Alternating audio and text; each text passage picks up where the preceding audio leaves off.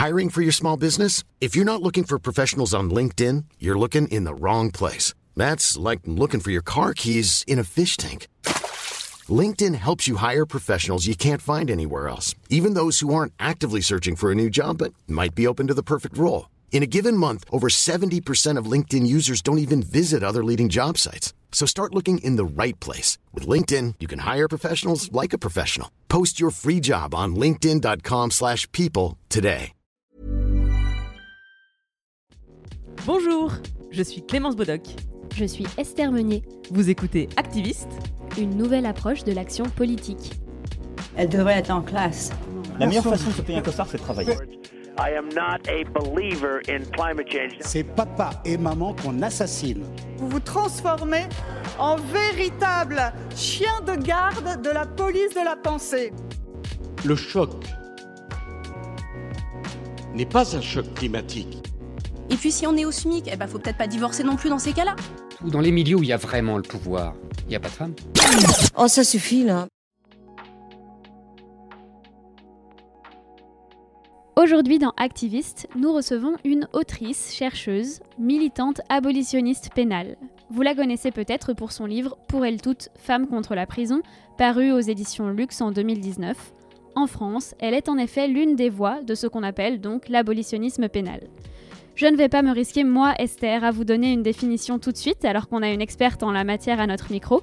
Je vais plutôt lui laisser le soin de le faire, elle qui sort ces jours-ci un nouveau livre, Crime et peine, penser l'abolitionnisme pénal, dans lequel sont traduits trois textes d'auteurs et d'autrices qui ont participé à la fondation de cette pensée et qu'elle contextualise. Les auteurs et autrices donc Niels Christie, Luke Hulsman et Russ Morris. Bonjour Gwenolore Cordo. Bonjour. Merci beaucoup d'avoir accepté cette interview. Alors, pour commencer et entrer tout de suite dans le vif du sujet, en quelques mots, comment est-ce que vous définiriez l'abolitionnisme pénal, puisque c'est de ça dont on va parler? Alors l'expression d'abolitionnisme pénal, il commence à être revendiqué par euh, certaines personnes, certains mouvements sociaux, certains euh, auteurs, théoriciens, théoriciennes, à partir des années 70 et dans plusieurs euh, pays occidentaux, essentiellement en Europe, en Amérique du Nord. Et en fait, euh, ce qu'on peut dire euh, à quelques décennies, euh, quelques décennies euh, ensuite, c'est que c'est une étiquette qui euh, a aussi évolué à travers euh, le temps et que il y a à la fois des, des, personnes et des mouvements qui se revendiquent de l'abolitionnisme pénal, et puis aussi des mouvements qui, sans forcément utiliser cette étiquette de l'abolitionnisme pénal, s'inscrivent dans des dans d'une façon générale dans un mouvement pour l'abolition du, du, système euh, pénal. Mais alors ce qui regroupe à la fois ces, ces pensées, ces luttes, ces mouvements euh, sociaux, c'est un projet qui est celui d'abolir le système pénal. Alors ensuite, il y a certaines déclinaisons comme euh, des luttes plus spécifiques pour l'abolition de la prison, de l'abolition de, euh, de la police. Il y a des formes de recherche d'autonomie du système euh, pénal. Et donc, euh, euh, on peut dire qu'il existe des abolitionnismes avec différentes manières de penser la stratégie abolitionniste et puis euh, des manières différentes de, de lutter avec euh, ce qui caractérise l'abolitionnisme pénal, si on essaie d'en avoir une vision assez englobante, c'est un va-et-vient constant entre le champ politique, la manière dont les luttes se, se pensent, se créent et les stratégies se redéfinissent avec euh, le temps et avec des expressions différentes d'ailleurs selon les pays. Et puis de l'autre côté euh, des, euh, des réflexions des, des pensées.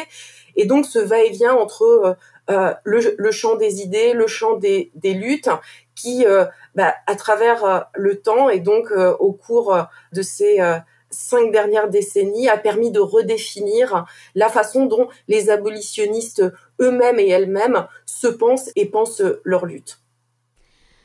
Et vous, alors, comment est-ce que vous avez découvert euh, ce courant de pensée? J'ai découvert euh, l'abolitionnisme pénal à partir de mon expérience d'avoir euh, des proches incarcérés et je dois dire que c'est sans doute une expérience assez commune, c'est-à-dire que ça a commencé par une révolte immense contre le système pénal, une conviction que ce système devait être aboli. J'avais l'impression d'avoir devant moi quelque chose de totalement euh, absurde et euh, de totalement euh, néfaste pour les êtres humains, sans savoir que d'autres personnes avaient pensé cela déjà, qu'il y avait des luttes sur le, le terrain politique. Et donc, j'ai découvert ces pensées et ces luttes à partir de cette première euh, expérience, alors j'avais euh, déjà une certaine euh, conscience politique, mais évidemment qui était pas ouverte à la question de la prison et de la répression d'une façon générale. Donc je l'ai découvert en France dans un, à un moment donné autour de l'an 2000 où les luttes abolitionnistes en France étaient pour l'essentiel des luttes contre la prison. Et euh, par la suite, mon, je pourrais dire que mon horizon politique s'est euh, élargi, notamment à travers la découverte d'auteurs et de, de luttes nord-américaines. Et donc euh, aussi par mon intérêt pour l'histoire de la réflexion critique sur le système pénal, je me suis moi-même de plus en plus définie comme abolitionniste du système pénal que simplement abolitionniste de la prison, ce qui était, euh, je peux dire, ma première réaction politique à mon expérience, à ce que je pouvais euh, vivre. Vous expliquez généralement que euh, vous préférez ne pas vous épandre sur les détails de votre histoire parce que vous refusez l'assignation au témoignage. Est-ce que vous pourriez expliquer un petit peu ce que vous entendez par là et pourquoi? Alors, c'est euh, quelque chose que j'ai euh, assez rapidement perçu dans les euh, luttes anticarcérales et d'une façon plus générale, les luttes autour des prisons, que j'ai aussi pu observer dans la manière dont se joue, la façon dont on parle de la prison dans les médias, donc d'une façon plus générale, hein, les, les, médias dominants. C'est-à-dire que la parole des femmes autour de la prison est essentiellement une parole de mères et de compagnes, en tout cas de femmes qui sont en lien avec quelqu'un euh, à l'intérieur et à qui euh, souvent on demande donc de témoigner à la fois de, euh, leur vécu et puis du vécu de la personne qui est à l'intérieur. C'est aussi ce qui se joue beaucoup dans les luttes autour des, des crimes d'État, que ce soit des crimes pénitentiaires ou des crimes policiers. Donc on fait appel beaucoup aux femmes pour témoigner et donc témoigner de leur histoire ce témoignage, il est euh, évidemment euh, important. Hein, euh, c'est important que le système pénal et ces institutions que sont la prison ou la police soient racontées aussi à la première personne. Mais ce que j'observe aussi, c'est que cette position de témoignage, en tout cas en l'état actuel des forces politiques, ne permet pas de penser les personnes qui sont affectées par l'existence de la prison comme des sujets politiques. C'est-à-dire que on est euh, dans des champs euh, politiques et médiatiques qui euh, attendent du témoignage, qui attendent une parole sensible sur le, système. Cette assignation au, au, témoignage qui est fait aux femmes, il n'est pas anecdotique ou propre à la question des, des, prisons ou autour du, système pénal.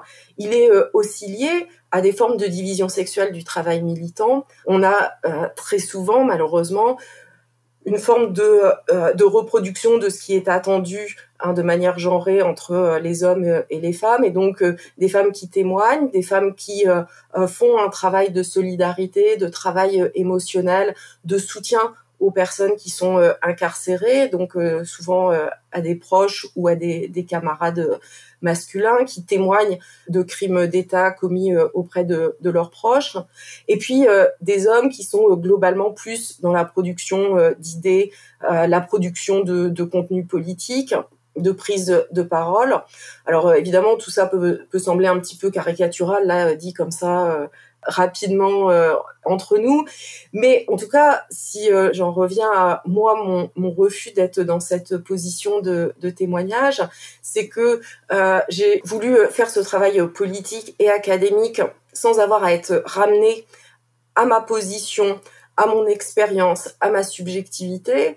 Et je dis ça tout en disant en même temps que le simple fait de dire qu'on a ou qu'on a eu des proches en prison qu'on a eu euh, cette expérience de la prison de manière euh, indirecte, de toute façon soulève des objections dans le champ académique. C'est-à-dire que j'ai été beaucoup confrontée à ça, à une, une parole qui est minimisée. Alors sur le champ académique, hein, c'est évidemment pas une expérience unique. Je pense que toutes les personnes qui appartiennent à à une forme de minorité, quel que soit un groupe dominé, sont ramenés à cette euh, subjectivité. Hein. Euh, alors moi, ce que j'appelle dans le champ académique, en tout cas dans celui des, des sciences euh, sociales, c'est l'injonction à la réflexivité. C'est-à-dire que moi et les personnes en général qui, soit par leur appartenance, leur position sociale, leur expérience de vie, font part d'une expérience de domination, on leur demande de quelle manière cette position ou cette expérience sociale a influencé la production de leurs idées, de leurs analyses. Alors ce qui est euh, à mon sens extrêmement euh, intéressant, cette injonction à en dire plus sur euh, sur notre vie, sur notre expérience, parce que il y a énormément de gens à qui on ne demande jamais ce genre de questions. C'est-à-dire que on ne demande jamais à des chercheurs, à des chercheuses, comment le fait, quand même assez incroyable, de n'avoir jamais eu de proches incarcérés, hein, de, de quelle manière le fait que vous apparteniez à un monde social dans lequel, à votre âge, vous n'avez jamais eu de proches incarcérés, euh, que vous n'avez jamais été arrêté par la police, comment cet univers social influence la production de vos travaux.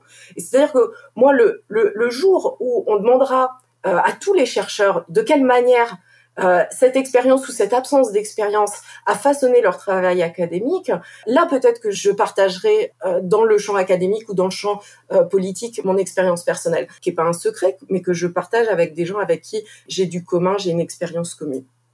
Désolée, c'était un peu long. Euh. Non, mais je pense que c'est euh, hyper intéressant et important euh, de, de, vous laisser la possibilité d'expliquer. pour rentrer un peu dans le vif du sujet, j'aimerais savoir un peu bah, pourquoi l'abolitionnisme pénal? Qu'est-ce qui ne fonctionne pas dans ce système?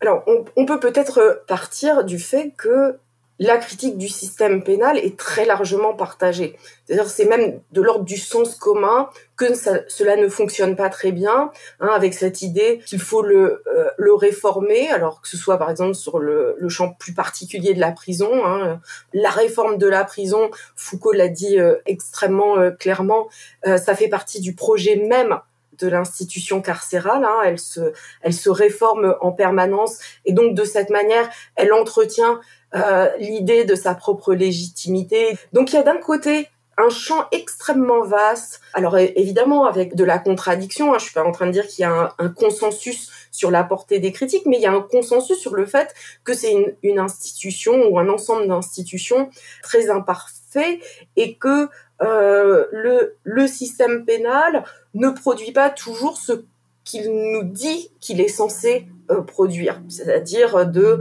euh, à la fois euh, de la prévention des actes qui portent préjudice aux individus, des formes de réparation.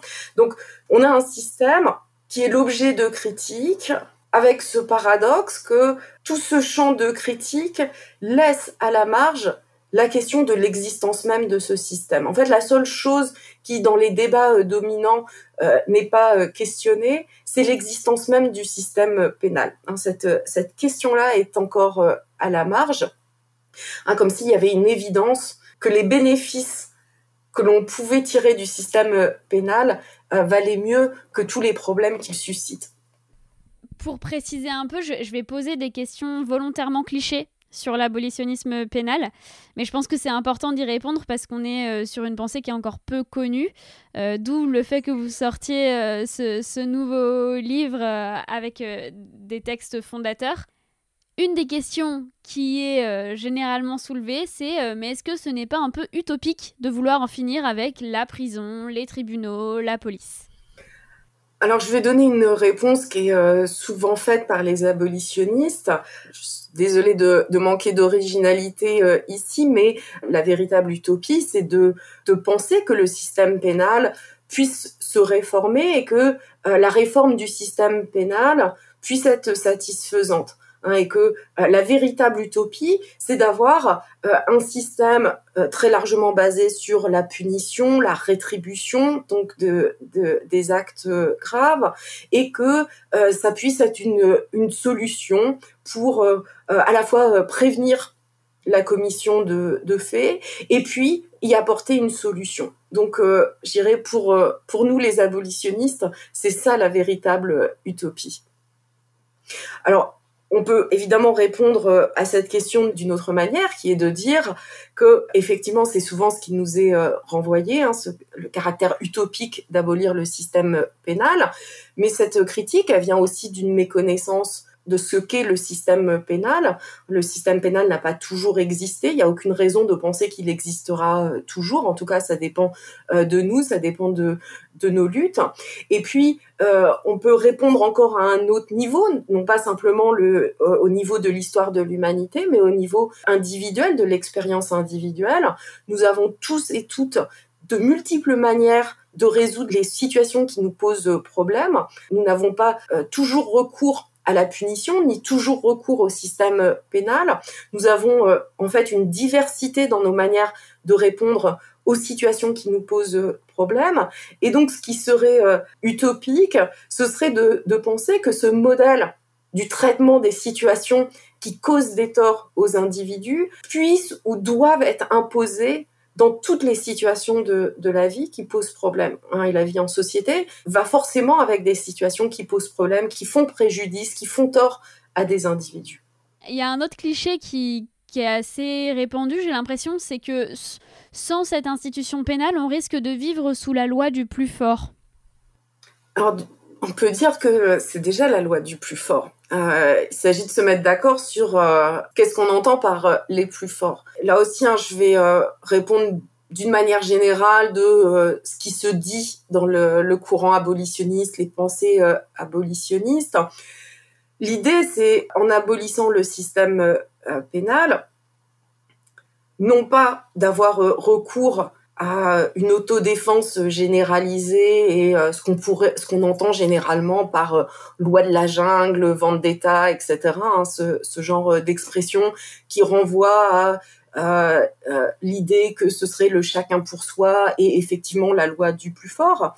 Mais euh, quand on regarde aujourd'hui le fonctionnement du système pénal, force est de constater que oui, c'est la loi du plus fort. C'est euh, à la fois euh, une justice de classe, une justice euh, raciste. Les femmes sont victimes de violences à caractère sexuel de façon massive, hein, sans que aucune solution ne soit réellement donnée à ce problème de victimation de masse. Donc aujourd'hui, on vit en fait dans cette loi du plus fort qui entretient le mythe d'un système pénal qui permet de pacifier la société et du coup qui, euh, à rebours, pourrait nous faire croire que sans le système pénal, on aurait une société beaucoup plus violente, hein, avec notamment cette idée que euh, les sociétés qui ont des, euh, des systèmes de vendetta sont des sociétés beaucoup plus violentes, hein, ce que la recherche euh, a tendance à réfuter en fait hein, en termes de commission d'actes violents.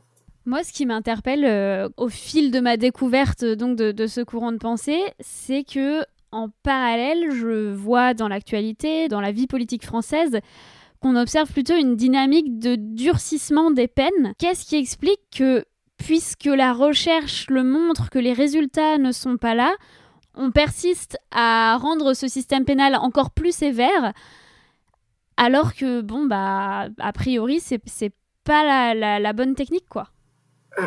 Alors, si, si, les politiques euh, pénales euh, s'appuyaient euh, davantage sur la recherche, je pense que ça se, ça se saurait. Je ne sais pas comment euh, répondre à ça. Peut-être que ce qu'on, ce qu'on peut dire, c'est que les logiques politiques et les logiques des politiques pénales sont pas celles de, de la recherche. Euh, elles s'appuient évidemment sur d'autres dynamiques que les découvertes scientifiques et les les analyses critiques que peuvent euh, fournir les, travaux scientifiques. On a aussi affaire à un mouvement euh, assez général qu'on observe dans les pays occidentaux, en gros, depuis le tournant des années 70, d'un durcissement des, des politiques euh, pénales, alors avec peut-être un certain reflux depuis quelques années aux États-Unis, mais bon, on a eu quand même ce, mouvement général de durcissement des politiques euh, pénales, et puis une dynamique qui est celle des mouvements euh, sociaux qui se sont en partie appuyés sur le système pénal. C'est-à-dire que euh, des mouvements, par exemple des mouvements féministes, ont réclamé de plus en plus de criminalisation, par exemple des auteurs de violences à caractère sexuel, hein, des, formes de durcissement du système pénal, hein, d'allongement des peines, de systématisation de, de la sanction pénale. Donc ça a quand même contribué, en tout cas, à légitimer les réponses de type euh, pénal. Et puis, ce mouvement qui vient du champ euh, des mouvements euh, sociaux, il fait aussi écho donc à ce qu'on appelle de manière assez générale le populisme pénal, hein, la manière dont les, les politiques se sont appuyés et ont nourri une demande de sécurité de façon extrêmement mal informée. Pour rentrer un peu dans le concret, je voudrais qu'on parle un peu des modes de résolution des conflits ou des situations euh, problèmes. Les mots de Luke euh, qui est donc l'un des auteurs dont vous traduisez le texte euh, dans ce livre Crime et peine. Ah non, je me suis trompée. C'est pas moi qui traduis. Oui, donc que vous contextualisez, qui est traduit pour la première fois en français dans le livre que, que vous publiez. Mais effectivement, la, la tradition, je crois, c'est Pauline Picot et Lydia Marouche. Non, je dis, je dis ça parce que euh, les traductrices, en plus c'est souvent des femmes qui traduisent, sont souvent invisibilisées. Donc euh, voilà, c'est vrai que je tiens à ce que euh, leur travail soit reconnu. Vous avez complètement raison. Donc ma question, c'était quels sont les modes donc de, résolution des conflits ou des situations problèmes? Oui, alors c'est une expression effectivement de, de Lou Kulsman, donc un juriste néerlandais qui a euh, à partir des années 70, était euh, extrêmement actif à la fois dans la pensée, dans les, mouvements sociaux euh, abolitionnistes, et qui notamment a proposé d'éviter de parler de, de crime pour un tas de raisons, à commencer par le fait que c'est une catégorie du droit pénal, et il a suggéré de, de parler de situation problème. Cette expression, elle a plusieurs intérêts, à commencer par le fait de ne pas distinguer ce qu'on pense ce qui est aujourd'hui pensé comme des crimes ou des délits de manière différente d'autres situations qui nous semblent des situations beaucoup plus ordinaires.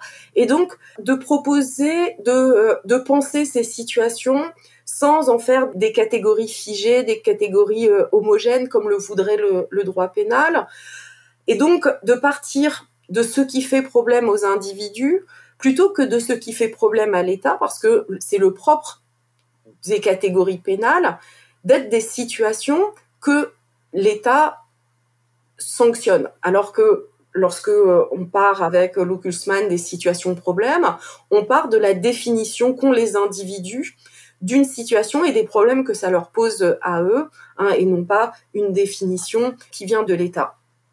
Et en partant de cette expérience des situations problèmes et de l'observation de la manière dont les individus résolvent ou réagissent à ces situations problèmes, Lou nous dit que il y a une toute une palette de réactions, alors qui peuvent parfois euh, se combiner, mais que en fait la manière de réagir sur un mode punitif est juste une des manières de traiter euh, une situation qui fait problème. Hein, on peut avoir des modes de conciliation, des modes thérapeutiques, on peut avoir aussi de l'évitement, c'est-à-dire le choix euh, se dégager d'une situation problème. Hein. ça fait aussi euh, partie des possibilités. Toutes les situations de problème ne mérite pas d'avoir un traitement formel. Je pense que c'est important de, le rappeler dans une société qui, euh, au contraire, pousse pour la formalisation de toutes les situations hein, avec des procédures. On peut aussi euh, imaginer que certaines situations ne méritent pas euh, d'être traitées de manière formelle. Et donc, cette perspective de partir de la définition par les individus de, situations qui posent problème et de euh, voir toutes les palettes de réactions euh, possibles nourrit un imaginaire. Je, dis ça parce que les abolitionnistes ne proposent pas euh, un mode d'emploi, des recettes qui s'appliqueraient à toutes les situations et dans toutes les circonstances, avec aussi cette idée qu'il nous reste à penser des manières de faire je, m'arrête ici parce qu'en fait, je peux continuer. Bien sûr, on va, on va détailler un peu euh, certaines de ces manières de faire qui ont quand même euh, commencé à être imaginées au moins. Dans votre livre, vous expliquez euh, qui a eu d'abord une conception d'une justice restauratrice dans l'élaboration d'autres solutions que la justice pénale. Est-ce que vous pouvez expliquer un petit peu ce que c'est et pourquoi finalement euh, il y a des limites qui ont été posées à ça? C'est Ruth Morris qui a défini un peu quelles étaient les dérives possibles avec la justice restauratrice. Alors la, justice restaurative, elle commence à être formulée d'abord en Amérique euh, du Nord, notamment autour d'un auteur qui s'appelle Howard Zer, euh, autour aussi des églises ménonites. Et donc, on a euh, à la base de ce mouvement une pensée critique du système pénal, en particulier donc de son caractère rétributif. En clair, de la punition sur lequel le système pénal repose, hein, cette idée que une infraction doit être sanctionnée. C'est ça qu'on appelle le, caractère rétributif de la justice pénale. Howard Zer et donc tout ce mouvement autour de la justice restaurative plaide pour des formes de réparation, de restauration du lien social. Donc les termes de réparation et de restauration ont été dans l'espace francophone un petit peu utilisés euh, l'un pour l'autre il y a quelques subtilités, mais qui sont pas euh, réellement intéressantes euh, ici. Mais en tout cas, c'est ce qu'on a appelé en France justice réparatrice, justice restaurative. Cette idée, donc, qu'il ne fallait pas simplement punir, mais qu'il fallait donc restaurer le lien social, restaurer la relation qui avait été abîmée par euh, une infraction. Ça a donné lieu à tout un mouvement, notamment à partir des années 90, dans beaucoup de, pays occidentaux, à commencer par euh, le Canada, les États-Unis, l'Australie, la Nouvelle-Zélande, des pays qui ont mis en place d'autres façons de faire au sein même du système pénal. Et c'est là où, en fait, il y a eu des polémiques, des controverses, que ça nourrit une réflexion euh, abolitionniste, c'est que ces façons de, de faire, et notamment d'intégrer la communauté ou les proches, l'entourage familial, l'entourage social dans des procédures de réparation. Tout cela a été essentiellement instauré par les systèmes pénaux eux-mêmes. Et du coup, on n'est pas sorti du système pénal. On a eu un système pénal qui s'est en partie redéfini. Alors là, je parle évidemment en généralité parce que lorsqu'on parle de justice restaurative, on parle d'énormément de procédures, de manières de faire sont euh, très diverses selon les pays, selon la manière dont c'est euh, euh, mis en place. Hein, il y a des formes de justice restaurative qui restent encore à l'extérieur du, du, système pénal, mais en tout cas, on peut dire que à partir des années 90 puis autour de l'an 2000, il y a eu de façon de plus en plus claire pour les abolitionnistes l'idée qu'il n'y avait pas à attendre de la justice restaurative à moyen terme et même à long terme une disparition du système pénal, mais qu'on avait plutôt à faire un changement de l'institution elle-même, une redéfinition de ses manières de faire. Il y a quelque chose d'intéressant aussi euh, dans les critiques qui sont formulées par euh, Russ Morris, qui est l'incapacité de la justice restauratrice restaurative, j'arrête pas de faire l'erreur. Mais je pense que les deux se, se disent... Euh, mhm. Donc l'incapacité de la justice restaurative à intervenir ou prévenir euh, dans le cadre de violences conjugales ou domestiques En fait, je réfléchis parce que je ne suis pas sûre qu'elle l'ait dit, et je pense que c'est plutôt des féministes qui se sont appuyées sur elle pour le dire. Toutes les, réflexions euh, portées par le courant de la justice restaurative ont euh, évidemment intéressé les féministes et en particulier les féministes critiques du système pénal.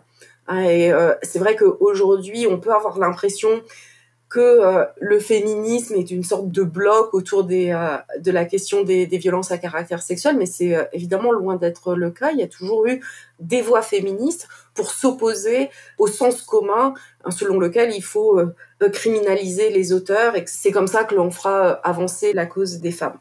Alors, il y a eu cet intérêt pour donc les, les pratiques et les réflexions autour de la justice restaurative, mais il y a eu aussi euh, assez vite des critiques qui ont été formulées par des féministes pour dire que, en tout cas, ce qui était proposé dans le cadre de la justice restaurative posait un certain nombre de problèmes dans le cadre des interventions féministes, et notamment en raison de certaines spécificités des violences faites aux femmes, en particulier dans le cadre conjugal, les dynamiques de pouvoir qui étaient euh, en jeu, et que du coup, c'était euh, des outils qui avaient euh, des limites certaines dans le cadre des luttes contre les violences à caractère sexuel, en tout cas de la manière dont un certain nombre de, procédures de justice restaurative étaient mises en place je j'ai pas forcément beaucoup plus de choses à dire. Et ça m'embête toujours un peu, enfin, de, de, de, taper trop fort sur la justice restaurative. Il n'y a pas de souci, euh, on, va, on va passer à la suite. Je voudrais qu'on parle un peu de justice transformative, qui est un autre euh, concept. Euh, et si possible, est-ce que vous pourriez donner un petit peu des exemples de comment ça se met en place concrètement? Alors la, justice transformative est née pour l'essentiel d'une réflexion critique sur la justice restaurative, sur ses limites, et elle naît dans des communautés de personnes particulièrement marginalisées en, Amérique du Nord, avec l'idée que pour certaines catégories de, de, la population, il y a de toute manière impossibilité de recourir au système pénal ou que le système pénal, s'il intervient, les met en danger ou met en danger leur euh, communauté. Et donc, à partir des années 2000, il y a eu euh, un certain nombre de groupes qui se sont euh, créés donc en, Amérique du Nord et qui ont travaillé à la mise en place de procédures au sein de donc de leur propre communauté ou d'un ancrage géographique avec parfois certaines spécificités comme euh, des groupes qui travaillent euh, sur la question des violences sexuelles et des, violences intracommunautaires ou d'autres groupes qui sont ouverts à différents types de victimation. Alors ces, procédures, elles sont par définition longues puisque l'une de leurs caractéristiques, c'est de d'appuyer une victime et de répondre aux besoins d'une victime. Et donc ces besoins-là, ils s'inscrivent parfois dans un temps euh, extrêmement long et les besoins peuvent varier selon les moments, selon le, euh, la temporalité de, de, la personne qui a été euh, victime. Les procédures sont diverses selon les besoins à la fois des victimes, mais aussi les besoins des auteurs ou des agresseurs selon le, le, vocabulaire qui est employé, et puis aussi selon les communautés, selon les besoins des communautés.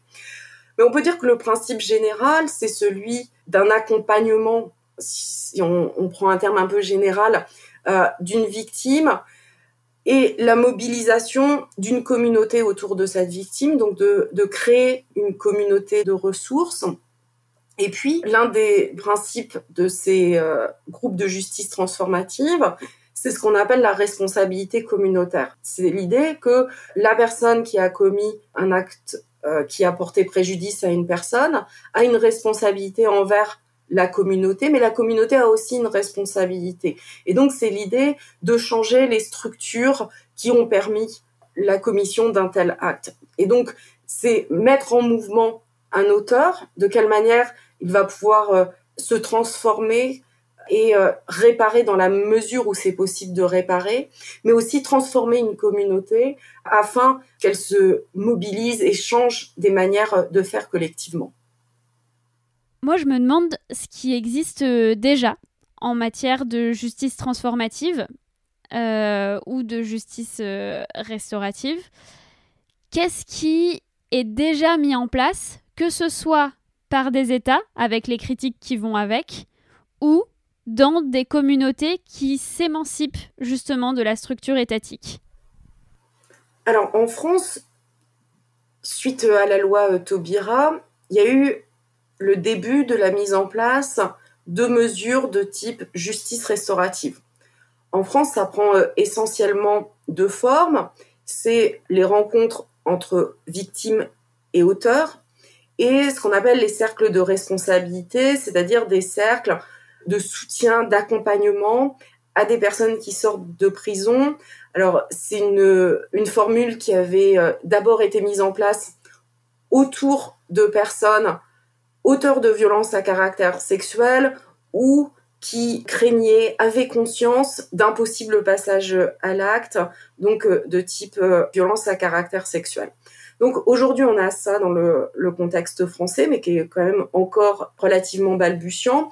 C'est des choses qui euh, donc sont pratiquées depuis pas mal d'années dans beaucoup de, de, pays occidentaux. Tout ça reste dans, essentiellement dans le cadre du système pénal. Et c'est une des distinctions entre la justice transformative et la justice restaurative, c'est que la justice transformative se situe en dehors de l'état pénal et donc aussi repose sur un cadre bénévole et ça a une importance euh, dans les distinctions qu'on peut faire dans ces formes de, justice, parce que la mise en place de la justice restaurative, lorsqu'elle se fait dans le cadre de l'état pénal, engendre aussi tout un secteur d'activité hein, de personnes qui se professionnalisent dans des formes de résolution des conflits, de médiation, donc d'accompagnement des personnes qui sortent de prison. Alors avec aussi parfois du recours au bénévolat par l'état euh, pénal, mais on sait très bien qu'il y a des vases communicants entre un secteur qui s'affiche comme le secteur du bénévolat, mais qui engendre des formes de professionnalisation et puis des formes de financement de euh, d'usage des, des fonds publics. Donc il y a aussi un enjeu ici de comment en fait il y a la création d'un secteur économique avec l'instauration de la justice restaurative. C'est mis en place euh, parcellaire, j'ai envie de dire. Est-ce qu'on peut considérer quand même que ce sont des étapes vers l'abolition du système pénal ou est-ce qu'il existe, si elles n'en sont pas, d'autres manières de faire qui seront des étapes vers l'abolition du système pénal? Je pose la question parce que j'ai souvenir d'avoir lu ou entendu que vous parliez de plusieurs euh, dizaines d'années avant d'atteindre réellement l'abolition pénale. Et euh, du coup, bah, qu'est-ce qu'on fait en attendant Comment on fait pour avancer vers là? Je pense qu'il y a plusieurs euh, manières de répondre à votre question et des manières plus ou moins optimistes, en tout cas d'un point de vue abolitionniste, d'y répondre. Un point de vue très très optimiste ce serait euh, déjà de mettre la focale sur les personnes qui sont les cibles de ces mesures et de reconnaître que pour un certain nombre d'entre elles, elles ont tire des bénéfices réels, c'est-à-dire que euh, une personne qui est euh, victime et qui a accès à une rencontre entre victime et auteur va sans doute en avoir un bénéfice et il ne s'agit pas de, de négliger ce bénéfice et du coup de faire porter la critique sur les individus qui participent à ce type de processus. De la même manière que des personnes qui ont été auteurs de faits et qui trouvent un bénéfice dans euh, leur euh, engagement dans ce type de procédure, euh, il s'agit bien sûr de reconnaître ce, ce bénéfice à l'échelle individuelle. Mais ma réponse, elle est globalement beaucoup plus pessimiste, c'est-à-dire que je pense qu'il s'agit, comme tous les aménagements ou toutes les alternatives proposées par le système pénal, de formes de justification du, du système, hein, de le rendre plus acceptable et finalement de répondre à une objection qui lui a été souvent faite, Hein, de reposer essentiellement sur la punition. Et donc là, avec la justice restaurative, le système pénal propose d'autres formes de, de réponse, mais il s'agit toujours du système pénal. Alors, quant à savoir comment l'abolition euh, aura lieu et de quelle manière, en fait, la question euh, de la stratégie, c'est vrai que au sein des mouvements abolitionnistes, il y a tout un, courant de pensée, de pratiques politiques qui promeuvent une stratégie par étapes Hein, avec cette idée qu'il s'agit de réduire le pouvoir du système euh, pénal ou d'institutions particulières comme la prison ou la police afin d'arriver euh, à l'étape finale qui sera euh, celle de l'abolition totale du système pénal. Pour ma part, je suis assez sceptique sur cette option stratégique. Je pense qu'on n'aura pas une abolition du système pénal sans l'abolition de systèmes auquel il est euh, intimement articulé, comme le capitalisme, le racisme systémique. Et donc, que de penser la seule abolition, c'est euh, au pire une utopie euh, technologique où finalement on remplacera certaines institutions qui nous paraissent particulièrement scandaleuses comme la prison par des formes de surveillance technologique et donc on pourra abolir certaines formes du système pénal qui heurteront les sensibilités et donc ça j'imagine très bien une abolition de la prison dans l'espace de quelques décennies grâce à des outils euh, technologiques. Après pour ce qui est euh, de l'abolition euh, en tout cas telle que moi je, je la pense, je ne la vois pas en dehors d'un processus révolutionnaire. Et donc pour revenir à votre question, je pense qu'il y a néanmoins aujourd'hui des bénéfices à tirer de façon collective hein, cette fois des pratiques de justice restaurative, dans la mesure où ça nous permet de penser plus tard, de penser à long terme. C'est le processus historique dont on a besoin pour ensuite pouvoir promouvoir des façons de faire collectives qui ne portent pas préjudice aux individus et à la collectivité. Alors, on en a déjà un peu parlé, euh, mais par bribes, j'ai l'impression, donc je voudrais revenir euh, dessus un petit peu. Euh, et peut-être qu'on peut le faire à travers un autre concept qui est abordé dans votre livre, qui est The Dangerous Few. Et je voudrais l'aborder à travers l'angle un peu féministe, ou en tout cas l'angle des violences contre, contre les femmes, des violences de genre. C'était une des questions qui était un peu au cœur de votre premier livre qu'est-ce qu'on fait quelque part des violeurs ou des hommes violents? Je pense qu'une première euh, interrogation qu'on peut formuler, c'est euh, est-ce que vraiment il faut le penser sur un mode différent d'autres formes de victimation? Hein, Est-ce qu'il euh, y a une spécificité des auteurs de violences à caractère sexuel? Et c'est vrai qu'il y a tout un discours qui entoure les, personnes auteurs de violences à caractère sexuel, en fait, les assignant à cette euh, à cet acte-là, hein, on dit euh, les violeurs, on dit pas d'ailleurs euh, personne ayant commis des, des, violences à caractère sexuel. Et donc, il y a des formes d'essentialisation hein, des auteurs de violences à caractère sexuel. Donc, ce sont des violeurs, et donc avec cette idée hein, que ils vont forcément commettre de nouveaux viols.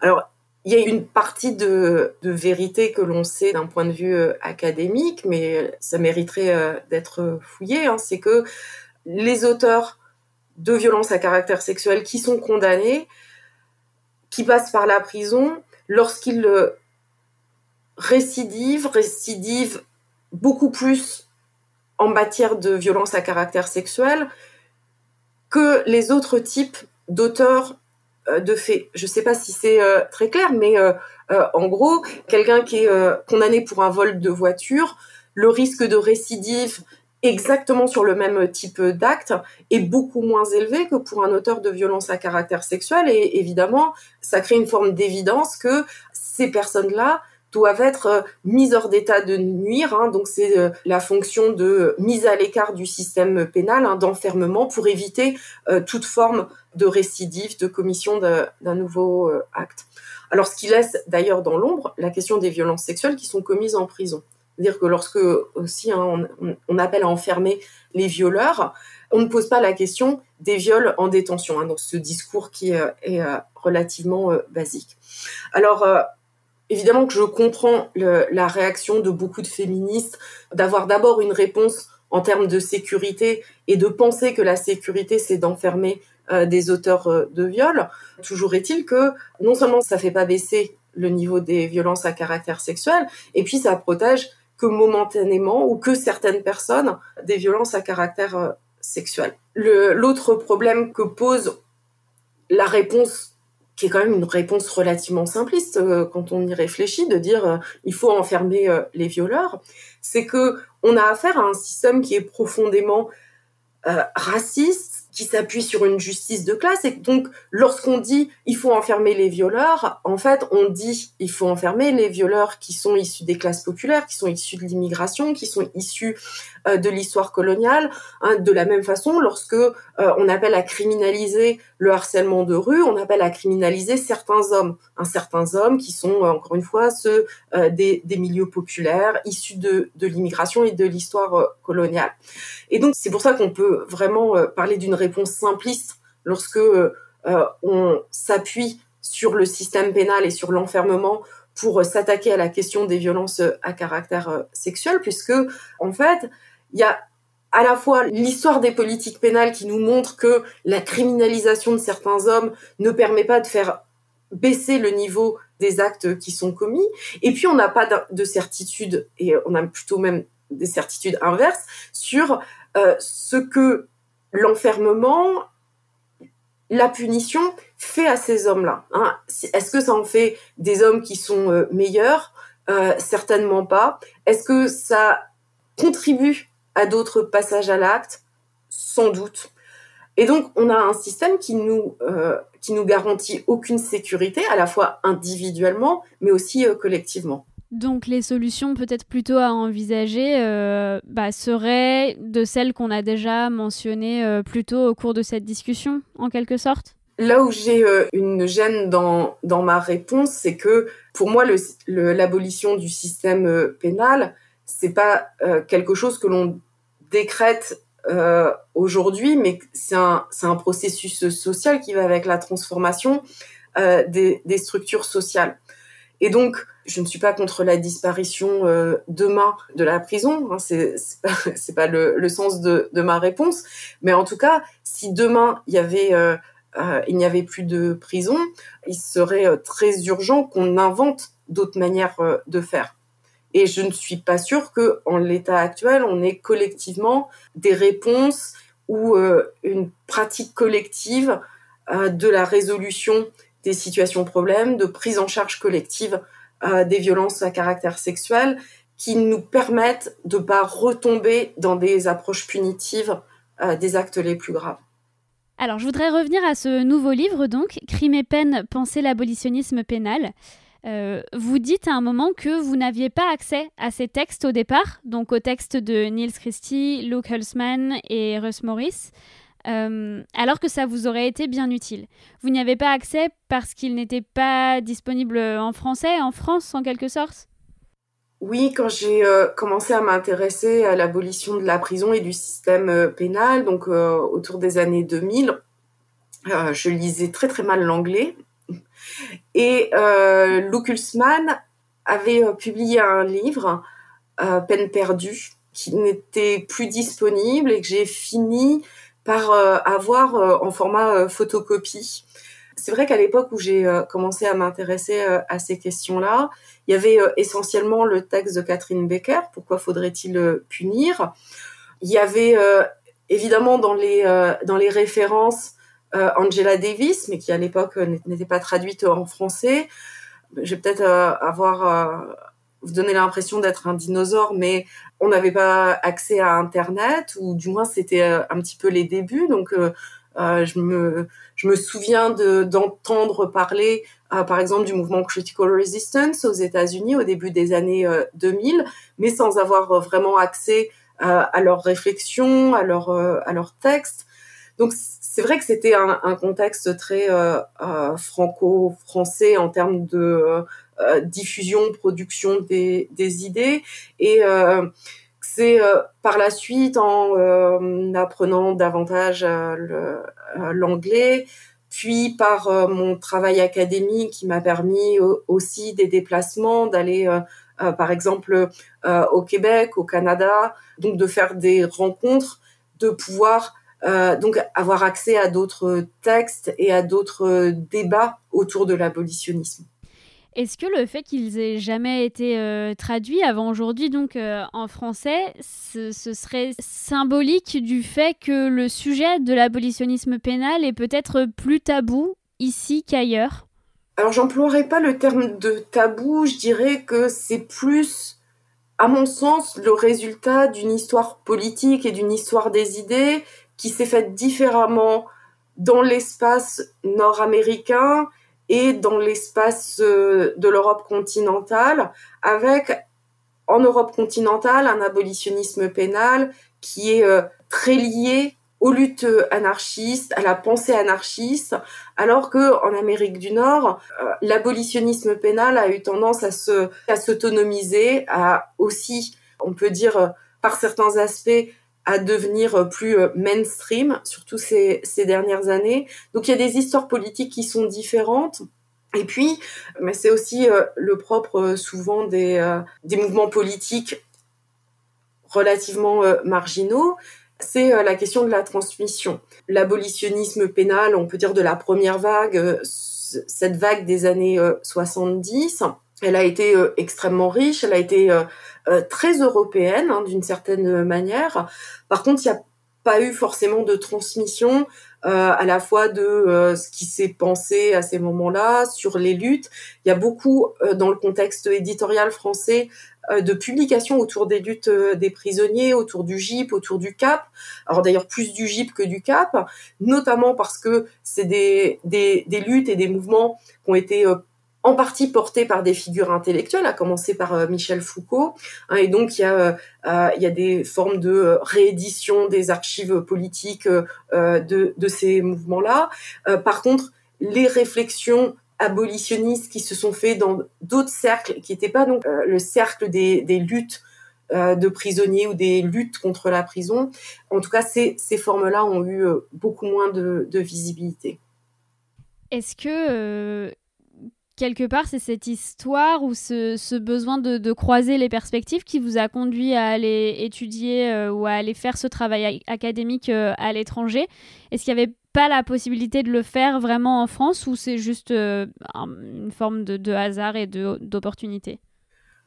Alors, mon choix d'immigrer aux, États-Unis, il est en bonne partie un, un choix parfaitement personnel, mais c'est vrai qu'il est en même temps lié au fait que j'étais euh, amenée à aller régulièrement aux États-Unis euh, pour des raisons euh, académiques, qui étaient évidemment liées à mon intérêt pour les débats qu'il y a aux États-Unis les débats critiques sur le système pénal, et puis aussi mon intérêt pour la manière dont les luttes se créent, hein, de quelle manière les abolitionnistes ici pensent les stratégies politiques. Il y a un moment dans le livre où vous, vous dites que euh, le travail intellectuel peut participer à l'émancipation collective et en fait que les textes que vous avez choisis pour ce nouveau livre donc ont participé de cette prise de conscience et vous ont aidé à, dépasser des freins que vous aviez euh, avant de vous lancer dans cette voie.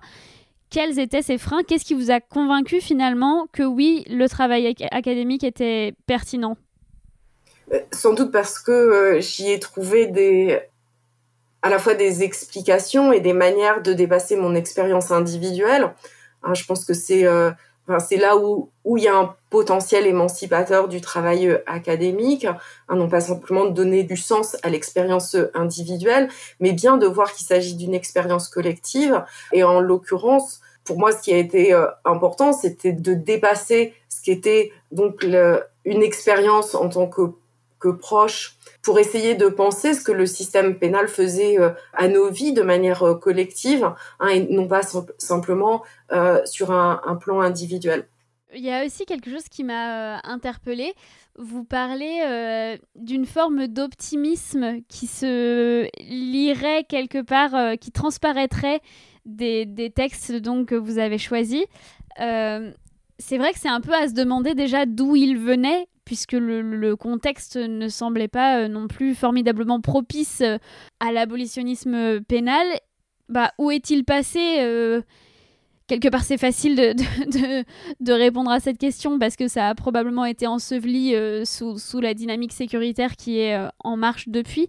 Mais d'où ça venait, à, votre avis Et est-ce qu'on peut espérer que le regain de visibilité qu'ont eu ces idées depuis, euh, depuis un an, je dirais que les luttes abolitionnistes, c'est ce que vous dites d'ailleurs aussi dans votre livre, que le meurtre de George Floyd a visibilisé les luttes abolitionnistes. Est-ce que ça, est-ce qu'on peut espérer que ça revitalise euh, ces, mouvements malgré euh, toute la douleur qu'il y a dans cet événement et la tragédie?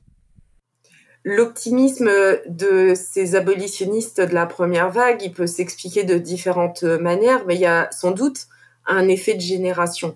On, on, les a pas interrogés euh, là-dessus, mais c'est quand même quelque chose qui revient assez régulièrement, à la fois dans, dans leurs propres écrits ou dans les analyses qui ont pu être euh, faites de leurs travaux. C'est-à-dire c'est une génération qui soit a connu la Seconde Guerre mondiale, soit même plus spécifiquement l'enfermement euh, lié à la répression politique, ou qui ont été des témoins euh, extrêmement proches euh, on peut dire des, horreurs de la guerre, des horreurs du nazisme. Hein, par exemple, Niels Christie a été euh, extrêmement marqué par sa première recherche qu'il a faite sur les gardiens d'un camp de concentration en Norvège hein, et donc sur euh, les horreurs de, l'enfermement. Hein. Il fait régulièrement allusion à ce, premier travail de recherche qu'il a fait lorsqu'il était en maîtrise. Donc, il y a à mon sens, un effet de, génération, hein, qu'on a vu d'ailleurs dans un élan réformiste qui a suivi la Seconde Guerre mondiale dans le système euh, carcéral français. Hein. Il y a eu quand même toute cette génération qui avait pour certains connu euh, la déportation, qui rentrait des, camps et qui ont euh, apporté un, élan réformateur sur les questions d'enfermement et d'incarcération. Donc il y a cet effet de génération. Il y a aussi sans doute euh, je dirais, une vision abolitionniste du monde qui est profondément optimiste et qui euh, peut-être relève d'une position philosophique qui est euh, celle de croire fondamentalement que les êtres humains peuvent donner le meilleur malgré tout le, le pire qu'on a pu observer. Donc, je pense qu'il y a soit sincèrement un optimisme qui est lié euh, euh, à la, croyance en, l'être humain, à sa capacité à imaginer, à, euh, être dans des, formes de réparation, de processus collectif, hein, ce, cette croyance fondamentale en, l'être humain. Ou alors le pari de l'optimisme, parce que c'est un peu la seule solution qui, nous reste face donc au, chaos du monde, au malheur du monde je m'interrogeais sur, euh, sur la, la, revitalisation de ces mouvements ah aussi, donc, qui, dont j'ai l'impression d'être témoin depuis un an. Euh, et, c'est ce que vous mentionnez aussi dans votre livre. Alors, on peut voir ça de, de différentes manières. C'est-à-dire qu'il y a d'abord le fait qu'il y a une visibilité des idées des luttes abolitionnistes dans ce que j'en vois des, des, médias euh, français depuis euh, effectivement le meurtre de George Floyd, dans le sillage de Black Lives Matter, des mouvements pour l'abolition de la police, pour définancer la police hein, avec ce slogan de defund. Donc il y, a cette visibilité. Il y a cette visibilité alors qui est encore plus forte aux États-Unis et puis dans une moindre mesure en France, mais c'est vrai qu'il il se passe quelque chose autour des idées abolitionnistes. Alors, après, qu'est-ce que ça veut vraiment dire cette visibilité? Il y a effectivement aux États-Unis, depuis l'an 2000, euh, une montée en puissance des, mouvements, des réflexions, des luttes abolitionnistes, hein, et notamment depuis la création de Critical Resistance, dont euh, l'une des fondatrices est Angela Davis, et donc c'est euh, le mouvement abolitionniste, certainement le, plus connu, le plus euh, visible, qui a euh, maintenant une existence de plus de deux décennies, donc une constance, une production de textes, une production d'analyse, une production de propositions stratégiques, et donc il est, c'est un mouvement qui est relativement bien ancré dans le paysage politique quand même de l'extrême gauche. Il hein. faut quand même ramener euh, au fait que on parle là d'un mouvement qui euh, se situe euh, dans les marges du champ politique. Alors, il y a ce, cette montée en puissance depuis les années 2000. Il n'y a évidemment pas que Critical Resistance, il y a aussi d'autres groupes sur des luttes plus spécifiques contre la construction de nouvelles prisons, contre la police. Et puis, il y a un phénomène avec Black Lives Matter, mais surtout depuis euh, le, meurtre de George Floyd, dans le contexte qui était aussi celui de l'élection présidentielle, enfin de la campagne pour l'élection euh, euh, présidentielle, qui fait qu'on a vu chez les démocrates une récupération, instrumentalisation de certains mouvements abolitionnistes, de certaines idées qui ont évidemment été reformulées. Et euh, alors, ça a été euh, particulièrement visible au moment de la, la campagne électorale qui euh, a, a, battu son plein au moment de, du meurtre de George Floyd. Mais c'est aussi quelque chose qui s'observait euh, sous Trump et la façon dont le, les démocrates ont essayé de revitaliser se revitaliser comme euh, comme organisation euh, politique avec par exemple des critiques qui étaient faites sur euh, les centres de détention avec même des slogans qui étaient repris par le, le, le camp démocrate hein, de d'abolir ICE. Donc ICE, c'est un peu l'équivalent de la, euh, la police aux, frontières et donc des camps de, de, rétention. Donc on a vu comme ça une sorte de euh, euh, d'importation, reformulation à la fois de, de slogans et de réflexions qui avaient d'abord été formulées, on peut dire, par les abolitionnistes. Et donc il y a aujourd'hui beaucoup moins de clarté politique qu'il peut y avoir euh, en France, où c'est euh, assez clair que l'abolitionnisme pénal est situé à l'extrême gauche et situé euh, dans un projet politique révolutionnaire. On a aux États-Unis des formes beaucoup plus consensuelles autour de l'abolitionnisme, où il devient beaucoup plus difficile de faire la part des choses entre des stratégies réformistes dans une perspective abolitionniste et des, euh, des projets politiques foncièrement réformistes, mais qui euh, utilisent une rhétorique abolitionniste euh, pour promouvoir un agenda réformiste.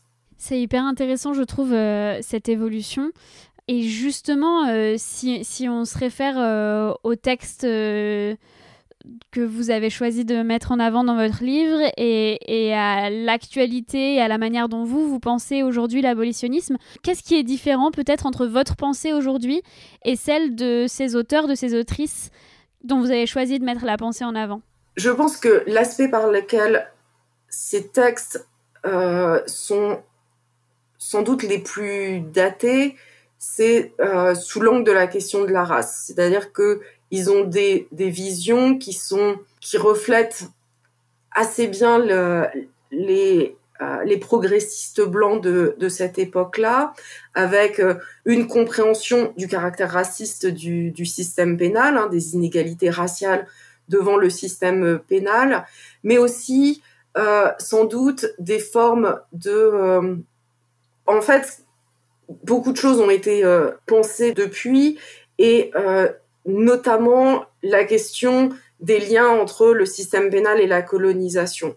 Alors la colonisation, euh, euh, quand on dit ça, on parle aussi du caractère colonial aujourd'hui de, pays comme les États-Unis ou le, Canada, hein, qui sont euh, donc des colonies de peuplement, avec la question des populations autochtones, qui est de plus en plus évoquée par les abolitionnistes, et donc la question de comment des mouvements qui ont été à la base essentiellement des mouvements blancs peuvent prendre en charge cette question-là et quelle est la responsabilité aussi euh, des abolitionnistes en tant que, mouvement politique de pas reproduire les structures euh, coloniales hein, et d'être réellement dans une réparation euh, décoloniale des préjudices qui ont été euh, subis par les populations euh, autochtones du fait de la colonisation. Donc ça, je pense que c'est un enjeu euh, majeur pour les abolitionnistes aujourd'hui, en tout cas en Amérique du Nord. C'est aussi un enjeu, à mon sens, pour les abolitionnistes en France, en Europe continentale, de s'emparer de la question coloniale, de s'emparer de la question de l'esclavage. par exemple, dans le contexte français, on parle très peu de la question de la construction de prisons euh, par le, le système colonial français, hein, que ce soit en Afrique, en, dans ce qui s'appelait euh, alors euh, l'Indochine, la question des, des bagnes coloniaux, hein, de ce qui a été fait en Guyane, en Kanaki. Donc toutes ces questions-là, à mon sens, doivent être davantage euh, pensées. Et puis il y a la question de l'esclavage, des formes de continuité qu'il y a eu entre l'esclavage et l'institution carcérale. Merci beaucoup euh, pour ces éclairages. On arrive à la fin de l'interview et effectivement, traditionnellement, je propose aux invités de choisir euh, une ou deux questions dans une liste euh, que je leur envoie. Et donc, vous avez choisi la question le livre que vous aimeriez relire pour la première fois, le découvrir à nouveau? Alors, je dirais que ce n'est pas un seul livre, mais c'est toute une œuvre, l'œuvre d'Albertine Sarrazin. Je suis encore émue de penser à, ma rencontre avec Albertine Sarrazin. Euh, J'imagine qu'il y a toujours ça dans les, rencontres euh, de, de, certains textes, cette impression de, de rencontrer euh, un auteur ou une autrice qui nous parle, hein, comme si on était en tête à tête. Et j'ai toujours cette impression, hein, malgré les années qui passent, que quel que soit le livre d'Albertine Sarrazin, quand je l'ouvre, elle me parle un petit peu euh, à moi et euh, je, voilà, je, je ne m'en lasse pas. Pour les personnes qui ne sauraient pas ce que fait euh, Albertine Sarrazin, est-ce que vous pouvez détailler un petit peu? Oui. Albertine Sarrazin, elle a écrit pour l'essentiel dans les années 50-60. Elle est morte extrêmement jeune, elle est morte en 67. Mais elle a été découverte assez vite, découverte entre guillemets par l'éditeur Pauvert qui l'a très vite édité. Et c'est un mélange Hein, ses œuvres à la fois de ce qu'elle a pu écrire comme roman et donc parmi les plus connus il y a l'Astragale la Cavale, et c'est des romans qui sont en grande partie euh, autobiographiques. Et puis euh, il y a des euh, journaux, des écrits de, prison parce que elle a eu elle a passé une bonne partie de sa vie en prison, donc c'était une une femme qui a eu une, une vie socialement très très très pauvre, faite de multiples enfermements dès, dès l'adolescence. Elle a fait une, une rencontre amoureuse euh, qui est euh, donc euh, avec Julien et, Julien s'est retrouvé incarcéré aussi très régulièrement. Donc ils ont fait beaucoup d'allers-retours entre la prison. Elle s'est évadée à un moment donné donc en se cassant l'os du pied, donc l'astragale. Et donc une partie de ses écrits de, prison et notamment donc les mots qu'elle a envoyés à Julien, mais aussi les mots qui s'échangeaient, son, journal euh, qu'elle tenait en prison ont pu être publiés. Et euh, donc on a à la fois euh, une écriture romanesque qui est très inspirée de son, de sa propre vie, de aussi de des, des récits de ses, ses compagnes d'incarcération. Et elle rend très bien compte du vécu des femmes qui sont euh, incarcérées, qui sont judiciarisées. Et puis il y a cet amour, il y a ces, euh, euh, ces lettres qui sont échangées et qui échappent à la censure. Et donc on a un aperçu de de ces résistances, de ces brèches qui s'ouvrent et donc de ces deux êtres qui s'aiment à la folie, qui se le disent et qui vivent cet amour euh, empêchés par euh, les murs, empêchés par les circonstances de la vie, la pauvreté, la dureté des, conditions euh, sociales, donc dans cette France de, de l'après-guerre. Bon, merci beaucoup, Wenola Ricordo, c'est parfait.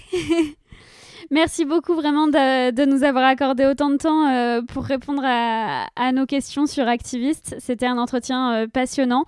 Donc on peut vous retrouver principalement euh, Crime et peine, penser l'abolitionnisme pénal et euh, pour elles toutes, Femmes contre la prison. De toute façon, toutes les références voilà, seront, indiquées. Et voilà pour cet épisode d'Activiste. On espère qu'il vous aura inspiré à agir. Si vous êtes vous-même activiste, engagé, n'hésitez pas à nous écrire sur tuto le monde à gmail.com pour nous présenter votre projet. Activiste est un podcast entièrement produit et réalisé par Clémence Bodoc et moi-même, Esther Meunier, alias Esther Reporter. Vous pouvez soutenir ce podcast et notre travail en général en contribuant à nos Patreons respectifs dont les liens sont dans la description. Vous pouvez aussi laisser des étoiles et des commentaires sur vos apps de podcast et partager nos épisodes à vos proches, c'est ce qui nous aide à nous faire connaître. Merci beaucoup pour votre écoute, on se retrouve la semaine prochaine. D'ici là, prenez soin de vous.